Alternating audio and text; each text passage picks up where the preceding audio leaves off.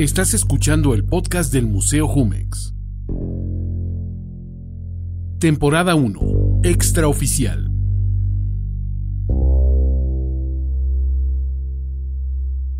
A través de algunas anécdotas y testimonios, reales o inventados, esta temporada nos conduce a considerar el lado B de la historia oficial del arte contemporáneo en México. Episodio 5. Cristóbal Gracia nos habla de la Feria de Arte ACMA. Hola, ¿qué tal? Ah, mi nombre es Cristóbal Gracia y soy artista. Bueno, la, la anécdota que les voy a platicar es de ya hace unos cuantos años, de por ahí de finales del 2013, inicios del 2014. Y como muchas personas deben saber, especialmente cuando eres un artista bastante joven, es muy complicado sostener una carrera artística y tu vida diaria sin ningún otro tipo de ingreso económico, ¿no? Entonces, por esto es muy normal que artistas jóvenes y no tan jóvenes tengan diferentes trabajos, empleos, y ese fue mi caso y el de otros dos amigos, también artistas, Daniel Aguilar Robalcaba e Iván Kasoyevich que por estas fechas que les platico, finales del 2013, inicios del 2014, teníamos una compañía de producción artística que llevaba por nombre KGR. A pesar de que KGR, esta, esta especie de compañía de producción artística, no duró mucho, nos permitió entender ciertos aspectos que creo que no hubiéramos podido entender en vida, o por lo menos entender nuestra vida de forma un tanto distinta. Ah, la historia que les voy a platicar es justo cuando inicia cuando nos contactan las siguientes galerías: Rigos Mortis Gallery, la Galería DMT, la Galería Chico Javier y la Galería Infinito. Nos buscaron porque estaban interesados en el 2014 a organizar y crear una nueva feria de arte para mostrar a sus artistas y a las últimas piezas de sus artistas.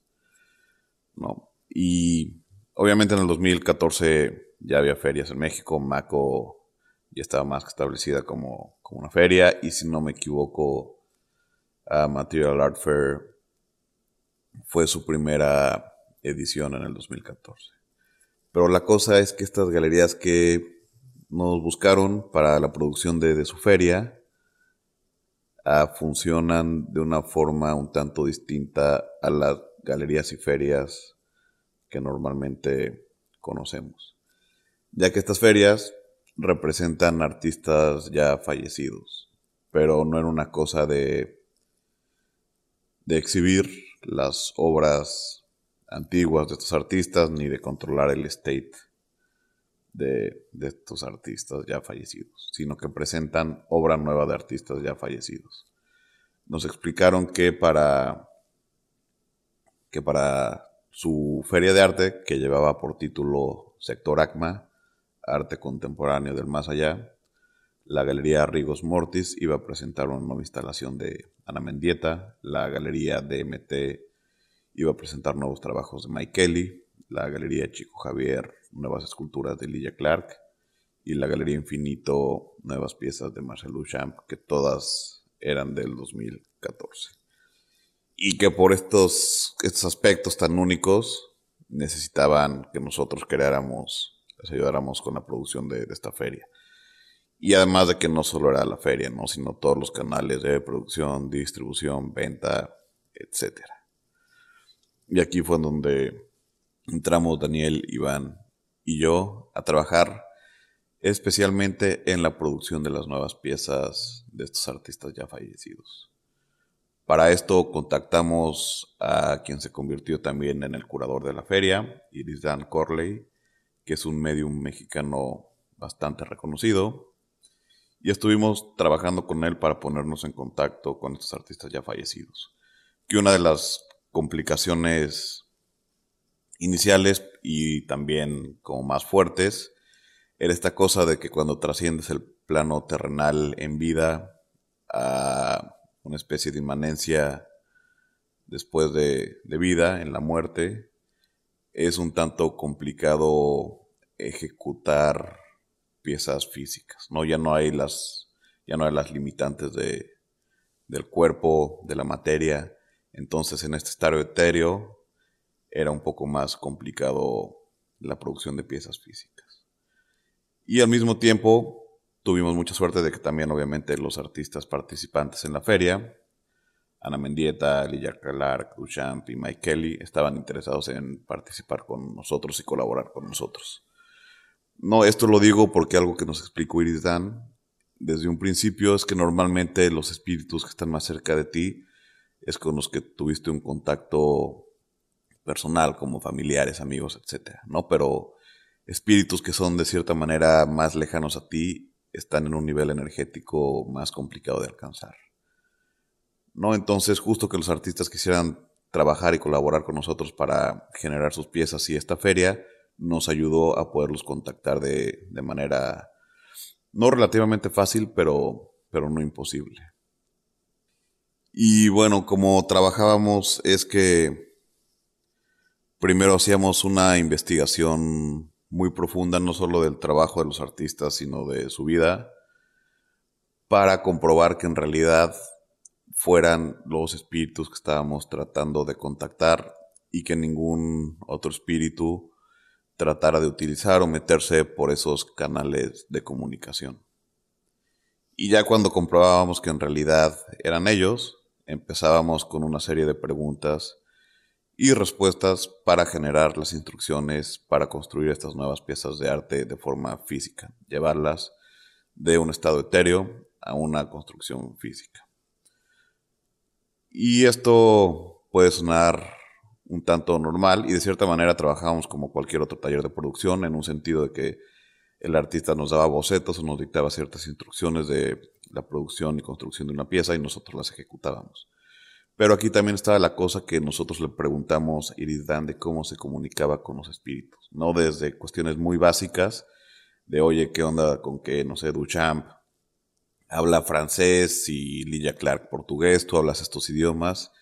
Y él nos explicó que que esto no era el caso, ¿no? Que después de que cuando morimos nos liberamos de muchas limitaciones y dentro de esas limitaciones obviamente está el cuerpo, la carne, pero también el lenguaje, ¿no? El lenguaje funciona de forma distinta, ya no son idiomas, se articula de otra manera y de la forma en la cual articulaba Iridan era a través de imágenes, sensaciones y sentimientos, ¿no? Lo cual a nosotros al final fue algo que nos funcionó mucho, ya que también como artistas pensamos y trabajamos mucho a través de imágenes.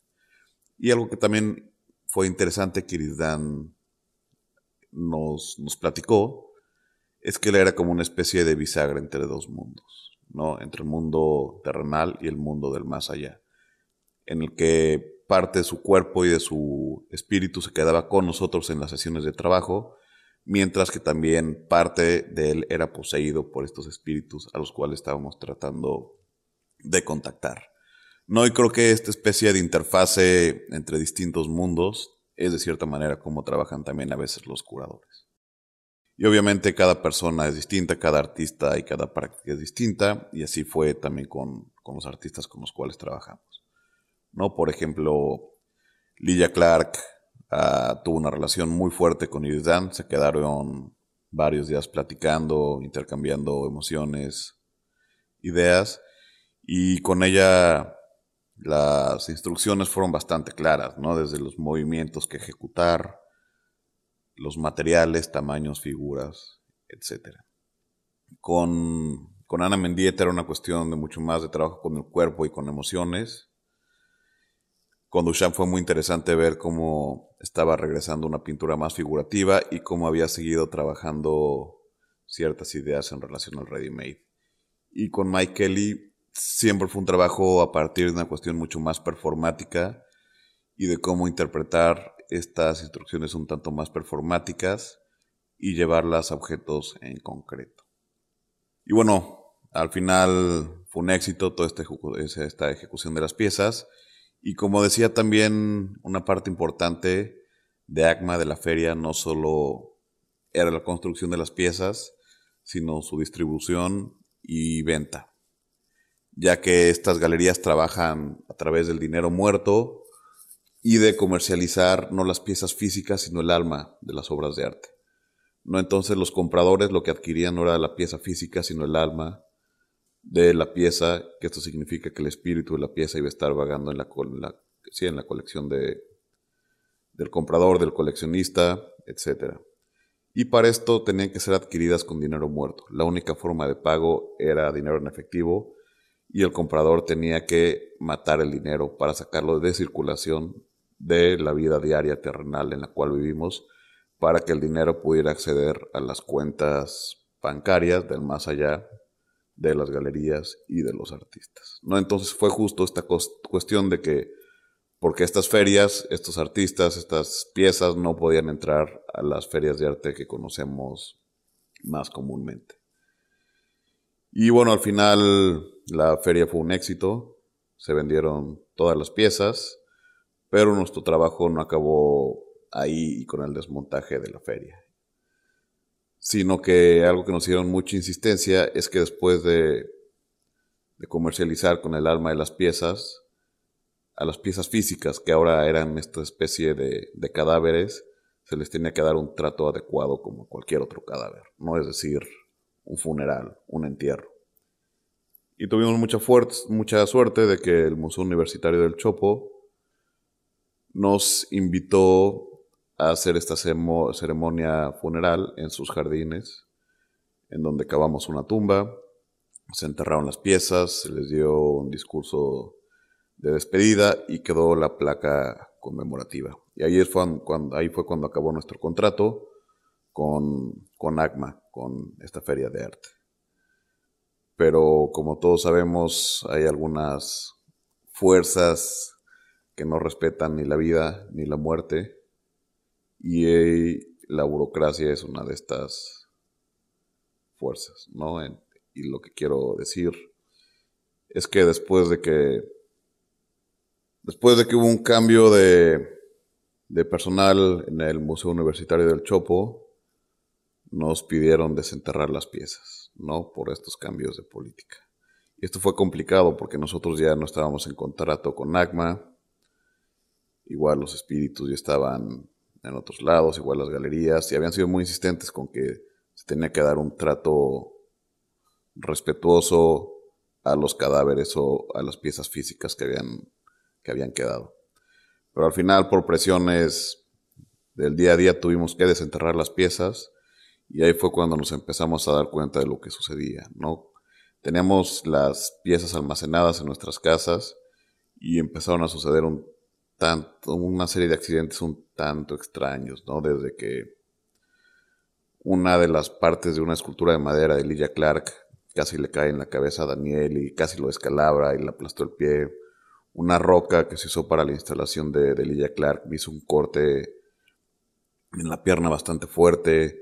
Iván decía que sentía que lo seguían a su casa y creo que al final fue esta cosa, ¿no? De que desenterramos lo que debería estar enterrado y esta especie de piezas de las cuales nosotros las construimos, se les dio un arma y después se les vendió el arma, quedaron un espacio de limbo entre dos mundos, como zombies, como muertos vivientes.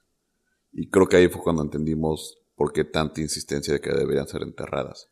Y con el paso del tiempo, pues le perdimos pista a las piezas, se fueron desapareciendo, moviendo, no sé lo que pasó y también los accidentes fueron, y estas, estas como tensiones fueron desapareciendo afortunadamente, pero creo que siempre nos llega a la mente esa especie de sentimiento un tanto abrumador de dónde estarán estas piezas zombies, las cuales les perdimos la pista. Escuchaste el podcast del Museo Jumex, temporada 1, extraoficial. Producción y voz en off Antonio Sempere para Finísimos Podcast. Una presentación de Museo Jumex.